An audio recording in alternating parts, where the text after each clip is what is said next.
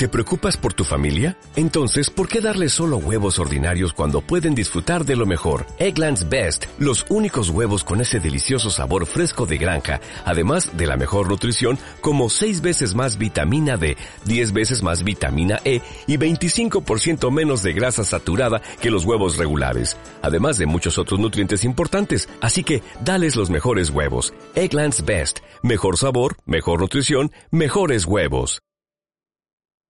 Buenas, buenas tardes. Hemos retomado la transmisión en Radio Che Guevara. Son las 18 Qué raro que horas estás, Chene. 37 minutos.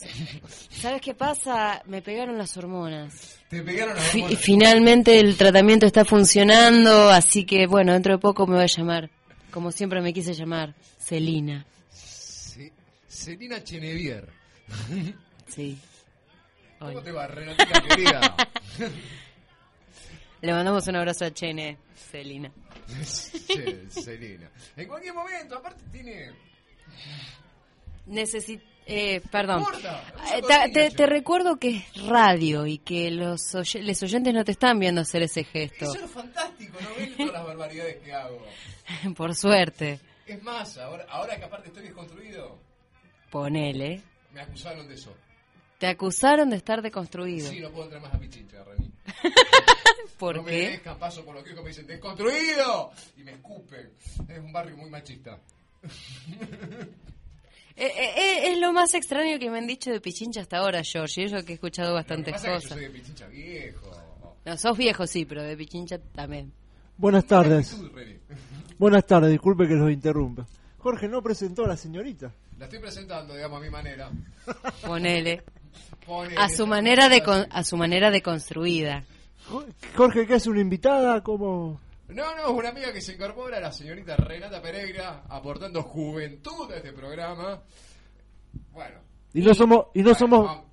No, más. Chenevier usa... Quería- 110 tiene Chenevier. Bueno, bueno, quería, quería aclarar que no somos parientes. No. No, no es depotismo. No, no, no, para nada. No es depotismo. Para nada, No eh. nos van a entrar a invadir con Pereira. No, no, no, no. O sí. Mirá, Eso es no lo que eso es lo que crees ahora. Mirá que los Miranda en la guía también somos bastante Reni, ¿eh? Eh, bueno, Mirá, viste. Yo, viste, no, no me agrandaría y empiezo a traer a Miranda, viste. ¿y cuántos de ellos saben hacer radio?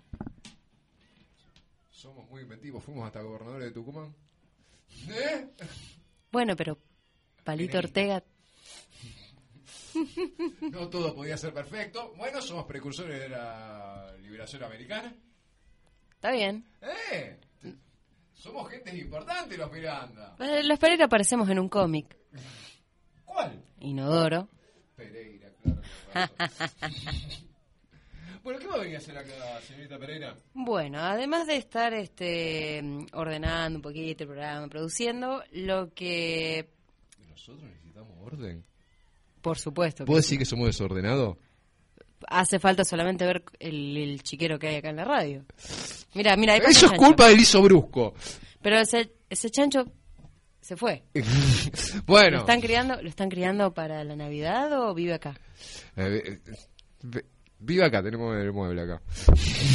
tenemos el mueble, tenemos todas unas luces rojas acá. es complicado esta radio. Por supuesto que sí. Por supuesto que sí. Pero decime qué radio que no que sea complicada no es interesante. Eh, no, aparte es más divertido hacer así, digamos. Si vos ya tenés todo resuelto, es aburrido, Renata. Pues si tengo todo resuelto en la radio, no, acá es como que uno va haciendo y va aprendiendo cosas. En cualquier momento vas a aprender a operar, como vemos acá la bestia. Ah, pero yo ya sé ópera. ¿Ya sabes? Sí. ¿Ahora enseñan en comunicación eso? Sí. A mí no me enseñaron. Pero cuando vos estabas, la operación consistía en un par de, de rocas y, y un telégrafo. Hacíamos señales de humo. Estaba ya Janir Januzzi ahí. Ay, Anusi. Gran operador. Acuña. Mis docentes, esa gente fue. Digo, mira, así salí. Muy bien. Bueno, señorita Renata. Bueno, te cuento. Yo vengo a hablar de lo siguiente. en la radio donde trabajaba antes tenía un patrón que no me dejaba hablar de efemérides. Ahora podés hablar tranquila. Así que vengo a hablar de efemérides. Acá hacemos lo que queremos. Sí, eh, mira, el chancho se fue. Eh, Eh, Esto es como una radio como anarquista, digamos acá. obviamente. No hay jefe. no hay ni Dios ni patrón acá. ni voto, ni botas, ni patrón, ni marido. En cualquier momento cae Bullrich y no detiene. No hay vino. Y tampoco hay... Estamos eh, tratando de resolverlo. Y tampoco hay muebles estropeados. Viste que últimamente todas las amenazas de bomba que tiene Bullrich, este, en Twitter estaban diciendo que parece un camión de mudanza que se le van cayendo cosas, porque Sí. el que había en Aeroparque era una, una caja con unas sábanas, eh, Pollo crudo. pollo crudo. El pollo crudo explosivo. Es un pollo que quedaron de la época de Mazzoni. Vos sos muy chica, no te acordás de los pollos de Mazzoni, ¿no? No. No sé quién es más. Si digo, si hago la pregunta de quién es Mazzoni, me a Mazzolino, dar. secretario de Agricultura de Alfonsín, que había comprado, ¡Los pollos de Mazzolino! que había comprado un cargamento de pollos de Chernobyl. Ah, me muero. ¿Por qué? Eran baratos. Solamente había habido un accidente nuclear en Chernobyl. Eran los famosos pollos de cuatro patas, digamos. De cuatro patas, tres patas, cinco, iban variando. Eran todos mutantes. Escuché la, la, la mención a los pollos mazorinos cuando estaba el informe en C5N de que ahora bajó el consumo de carne, incluso eh, más que en el 2001. Yo como pollo ahora. Eh, claro. Yo como pollo. Eh, son de Fukushima, me imagino. Robado. Un guatero de pollo me volví. Bueno, le voy a decir al chancho que tenga cuidado. Bueno, pero Lo bueno. cocinamos en cualquier momento. Acá en hizo brusco, lo cocinamos en cualquier momento, no te preocupes. bueno vengo Bueno, dele, relata. efeméride. No me dije que la haga perder. Resulta que, nada, no te preocupes, no voy a perder porque estás deconstruido. El 20 de noviembre, eh, 19 No, tuvimos, lo desconstruido no. eh, tuvimos un feriado, el lunes. Eh, muchos se preguntarán por qué. Bueno, fue feriado por algo que fue declarado por Cristina Fernández de Kirchner, el Día de la Soberanía Nacional. La primera pregunta es, ¿todavía tenemos soberanía?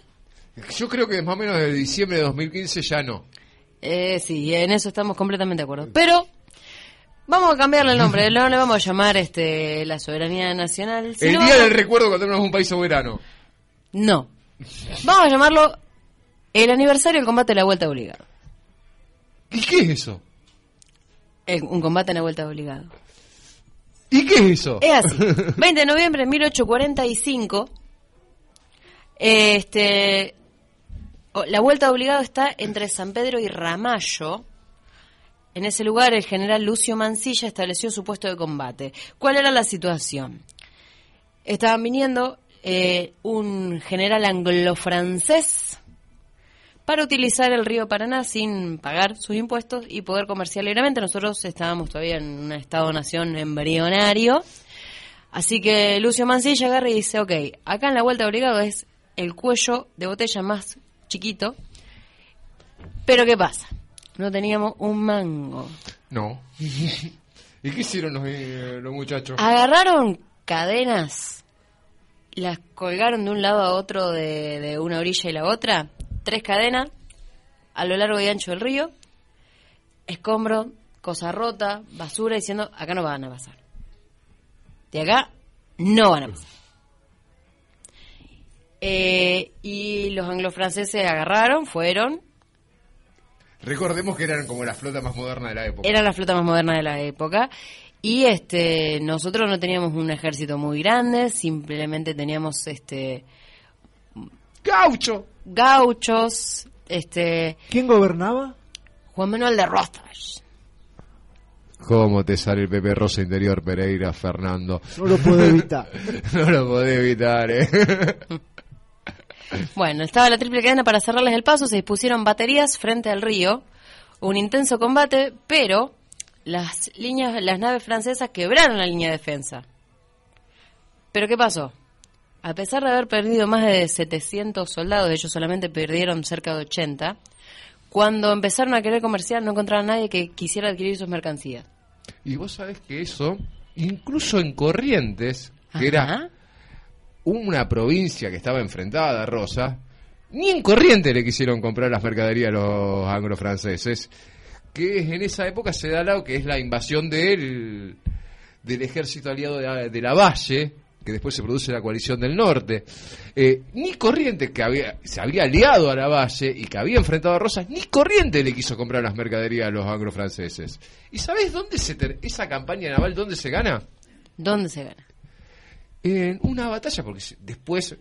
Porque era porfiado Lucio Norberto Mansilla. Por supuesto que era por Y a de que no le fue bien en la vuelta obligado, siguió haciendo lo mismo. Mirá qué angostito que acá el Paraná. Y dale, está la segunda batalla de San Lorenzo.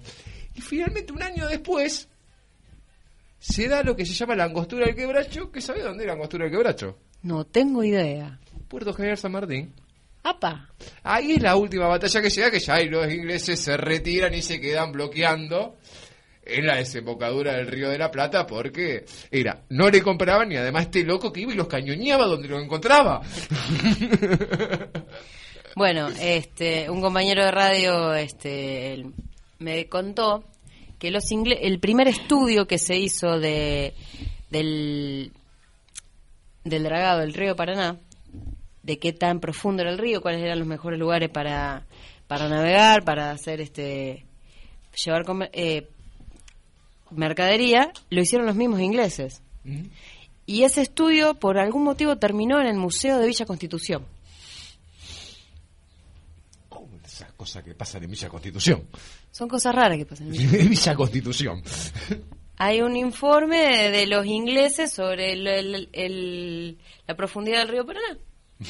El primero que se hizo de, de la Argentina. Y está en Villa Constitución. Claro, porque yo además de comerciante, digamos, hay que reconocer que los ingleses venían con científicos, etcétera, porque aparte decían son indios, son brutos, vamos a tratar de educar los anim- los animalitos, digo. Eh, para que Pereira Sí. quiere decir algo. Recordemos que ese conflicto después terminó con el levantamiento del bloqueo, porque al final eh, los ingleses terminaron sentándose con Rosa y negociando, porque en definitiva no es que Rosa no quería negociar con los ingleses, sino que Rosa lo que quería que fuera un negoci- una negociación soberana, no que Inglaterra ni Francia vengan y le impongan las condiciones. Fue, fue como los fondos buitre. Y algo así. Algo así, digamos, para ponernos. Y- Pero con cañones venían ahí. Exactamente, Inglaterra terminó No lo daban a Macri. Inglaterra terminó sentándose a negociar con Rosa, levantó el bloqueo, pero no lo hicieron los franceses, que siguieron, si no mal no recuerdo, un año más de bloqueo. Los, solamente los franceses, que no querían sentarse a negociar con Rosa, que al final terminaron que terminaron sentándose porque no, no quedaba otra. No, tenían una flota del divino botón, nadie le compraba nada, etcétera, bloqueando acá, y digamos, los, tipos que le importa tres quinotos, seguir bloqueando. Eh, vuelta obligado es 45, ¿no, Renata? 1845, sí.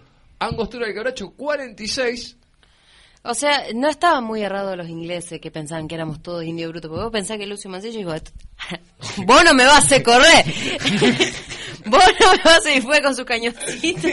Cañoncito de bronce. La- Viejísimo. Cuatro- La del 400. bloqueo, disculpa, digo, la del bloqueo fue el último intento militar de Inglaterra de someter o de imponer sus condiciones a- al Río de la Plata. Eh, después de eso cambió cambió la estrategia. Directamente. Sí, sí, o sea, con fuerzas militares. Digo, fue la última, fue la última esa. Después, a partir de, es- de ese fracaso, cambian la estrategia en la embajada. eh, En el Foreign Office. Exactamente. Y eh, empiezan a generar relaciones diplomáticas y empezar a, a generar la penetración a través de la diplomacia y no de las armas. Hablando de penetración, se dice en el libro de Federico Andajasi, Argentina con pecado concebida, que parte de la negoci- en parte del negociado de Rosas con los ingleses incluía a su propia hija. Pero como tenía varias más, Estaba desconstruido. ponele. Ponele. En realidad a la piba no le preguntaron, y si le preguntaron y ella aceptó, no se sabe, porque no era sujeto de derecho. es que esa época para nada. También digo, esa discusión de la libre navegación de los ríos, que en definitiva era eso, ¿no? Eh, se volvió a dar años después con Urquiza, ¿eh? que el interior le reclamaba a Rosa la libre navegación de los ríos para poder tener sus propios puertos y dejar de depender del puerto de Buenos Aires. Obvio que a Rosas no le interesaba eso. Eh, después está el otro gran conflicto que es la aduana, que es el gran conflicto interior, y que después, digamos, pero eso es otra historia que ya era el ejército grande de Urquiza y todas las contradicciones que implica el ejército grande de Urquiza. sí, sí, hay, traición y demás, pero digo, precisamente lo que Rosa eh, buscaba era que existiera un solo puerto y una sola aduana, que era en Buenos Aires, de esa manera cerrar los ríos interiores que no se pudieran navegar. Que no pudieran navegar eh, barcos extranjeros, ¿no? que no hubiera puertos y aduanas interiores eh, para que las provincias pudieran desarrollarse. Pará, pará, vos me estás diciendo que después vamos a hacer la gran Fantino. Dale, dale, dale. Pará, pará, pará, como pará, si pará. fuera la porota de la esquina. Pará, pará, pará, pará, pará. ¿Vos me estás diciendo que hacían eso con la aduana y después inventaron el Ministerio del Interior para hacer lo mismo? Sí, lo mismo. sí, y hoy lo siguen haciendo, lo, lo han hecho todos los gobiernos. Bueno, voten el pacto fiscal. ¿eh? La billetera de Buenos Aires somete a todos los gobernadores. no, pero un datito curioso de vuelta obligado. A Había, ver. cuatro. Mansilla arma cuatro baterías. Cuatro baterías de con un total de 80 cañones. Los buques anglo-franceses tenían 800. Y de bronce y otros unos cañones de hierro divino de largo alcance. Eh, y las baterías se llamaban Restaurador Rosas, General Mansilla, General Brown y Manuelita Rosas. Manuelita Rosa. ¿Quién era el comandante de la batería Restaurador Rosas? El comandante de la batería Restaurador Rosas era Ramón Rodríguez. No, Ramón Rodríguez, el comandante de Patricios. Ah, muy bien. Es un hombre muy conocido. Jorge Al- Miranda. No, Al, Mirante Brown. Al, Alba. Estaba el hijo de Brown, Eduardo Brown. Sí. Alba. Álvaro. Mancilla. Álvaro José de Alzogaray. ¿Qué? Ok, me rompiste. Ya está. Era, creo que, pará, del pará, conocido pará, pará, ingeniero Álvaro pará. Alzogaray. ¿Vos me estás diciendo que había un Alzogaray involucrado en la batalla de la Vuelta El tartarabuelo defendió los intereses nacionales. Y que no estaba peleando con los anglo-franceses. No, estaba peleando en contra. Ah, no, no, no.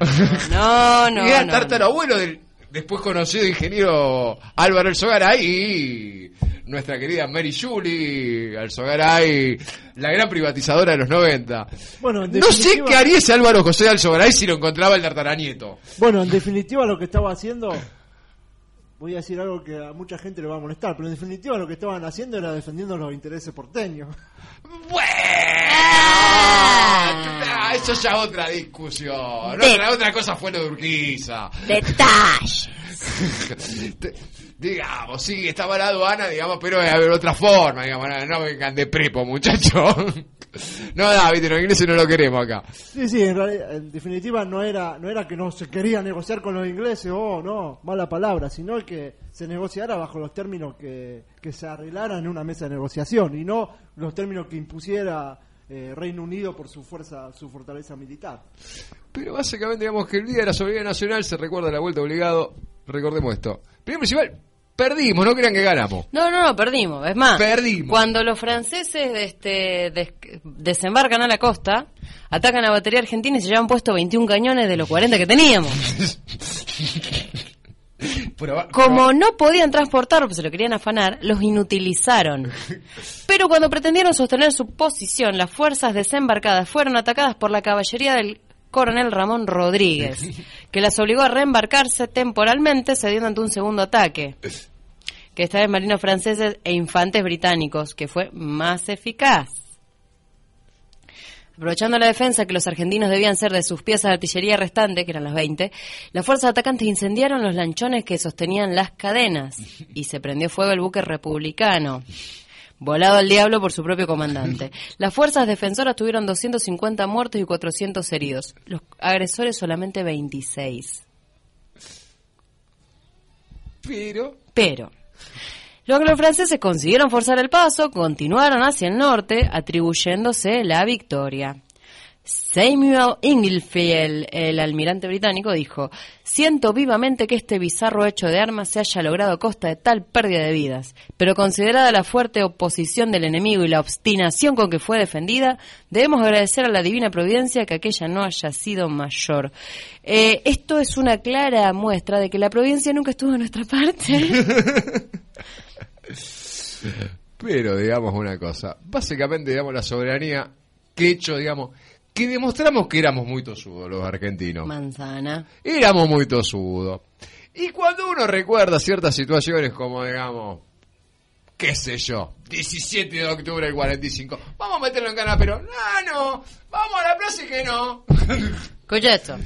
Contra lo que las fuerzas anglo-francesas esperaban, no lograron concitar la simpatía de la población ribereña, especialmente en Santa Fe, que fue defendida por tropas al mando de Pascual Echagüe, y en Entre Ríos. En las orillas de ambas provincias la flota invasora fue atacada repetidamente, tanto de ida como de regreso, con los combates de Paso del Tonelero, en Partido de Ramallo, norte de Buenos Aires, eh, San Lorenzo y Angostura del Quebracho. En el último combate, la flota invasora perdió seis buques mercantes, dos incendiados por la artillería y cuatro incendiados por sus tripulaciones al encallar, y dos de sus buques de guerra sufrieron averías de importancia. Los argentinos solo un muerto y dos heridos. Fuimos mejorando. Mucho. Fuimos mejorando. ¡Ey, chabón! ¿De 400 a 1? A uno, un montonazo. la población civil apoyó firmemente la acción militar de las fuerzas de Mansilla y de Martín de Santa Caloma. La flota anglo-francesa logró algunos resultados comerciales en Corrientes que desde hacía varios años permanecía rebelde a la Autoridad Nacional de Rosas. Relativos en Corrientes. Relativos. eh. Varios de los buques atracaron en Goya y Corrientes y en algunos intermedios. Algunas naves continuaron hasta Paraguay, país que también resultaba afectado por el conflicto. Pero el resultado comercial de la campaña fue escaso debido a la pobreza y falta de efectivo en Corrientes y Paraguay. La mayor parte de las mercaderías que portaban quedaron sin vender. Su costo financiero, después de los daños infligidos por las fuerzas argentinas, se elevó. Por lo tanto, si bien lograron algunos resultados políticos, los beneficios económicos provocaron un fuerte quebranto. Tras varios meses de haber partido, las fuerzas y naves agresoras debieron regresar a Montevideo, diezmados por el hambre, el fuego, el escorbuto y el desaliento. Y llegar a un país de tarado que somos cabezones. Re.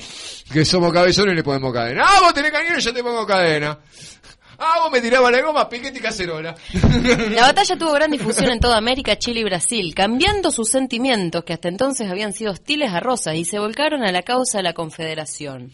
Hasta algunos unitarios, enemigos de Rosas, se conmovieron y Martiniano Chilabert se ofreció a formar parte del ejército de la Confederación. El general José de San Martín, desde su exilio en Francia, este, le expresa a su amigo Tomás de Guido. Ya, había ya, ya sabía la acción de obligado. Qué inequidad. Los interventores habrán visto por esta muestra que los argentinos no son empanadas que se comen sin más trabajo que abrir la boca. Kinky.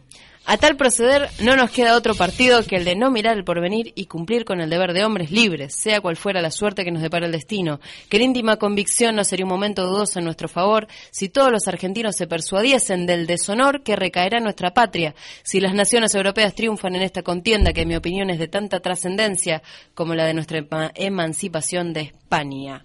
Cierro con eso. Tema. What if you could have a career where the opportunities are as vast as our nation, where it's not about mission statements, but a shared mission. At U.S. Customs and Border Protection, we go beyond to protect more than borders, from ship to shore, air to ground, cities to local communities. CBP agents and officers are keeping people safe. Join U.S. Customs and Border Protection and go beyond for something far greater than yourself. Learn more at cbp.gov/careers.